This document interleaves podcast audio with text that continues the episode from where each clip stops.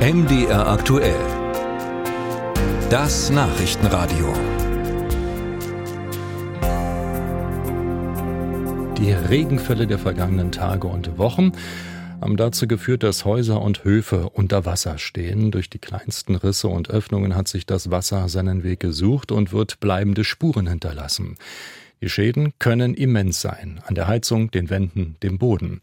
Doch was tun jetzt Betroffene am besten und wie steht es um die Schadensregulierung? Sarah Bötscher beschäftigt sich damit. Wenn das Haus schon unter Wasser steht, ist erstmal am wichtigsten, sich selbst und das Haus sichern. Heißt, alle Öffnungen, durch die Wasser eindringt, schließen, klären, ob der Strom aus ist, um Stromschläge zu vermeiden und drittens versuchen, die Heizung trocken zu halten. Denn sie braucht man dringend, um das Haus wieder trocken zu kriegen. Das rät der Präsident von Haus und Grund Deutschland Kai Warnecke. Und auch wenn die Versuchung groß ist, das Wasser direkt herauszuholen, gilt Vorsicht sondern man sollte in Abstimmung mit der Kommune feststellen, inwieweit der Grundwasserspiegel auch wieder gesunken ist. Es kann nämlich äh, zu Schäden an der Bodenplatte des Hauses kommen, wenn das äh, nicht im Gleichgewicht geschieht, die Senkung des Grundwassers und das Wasser im Haus. Und danach wird es dann erstmal darum gehen, die Schäden aufzunehmen für eine hoffentlich vorhandene Versicherung und dann natürlich Wasser und Schlamm aus dem Haus rauszubekommen. Hilfe bekomme man bei Hochwasserschäden meistens über eine kommunale Anlaufstelle, sagt Warnecke. Dort seien neben freiwilligen Helfern auch die Feuerwehr und das technische Hilfswerk im Einsatz. Der Präsident von Haus und Grund rät aber auch, sich schon vorher auf ein solches Szenario vorzubereiten. Einmal zu prüfen, ob man vielleicht Sandsäcke bereitlegen kann, ob man Füllung für einen Sandsack hat. Das kann ja zum Beispiel auch Sand aus einem alten Spielkasten sein. Ähm, Schalbretter für die Verschließung von Türen und Fenstern können äh, sicher sinnvoll sein.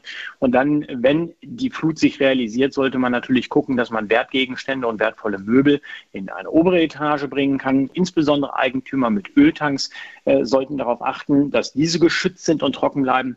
Denn wenn man auch dem, neben dem Wasser noch Öl im Haus hat, dann dann ist es wirklich problematisch, das Ganze wieder sauber und trocken zu bekommen.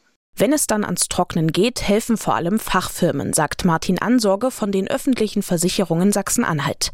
Zu beachten sei auch, die Feuerwehr helfe zwar beim Auspumpen des Kellers, aber nur, wenn sie Kapazitäten habe. Und meistens würden solche Einsätze in Rechnung gestellt.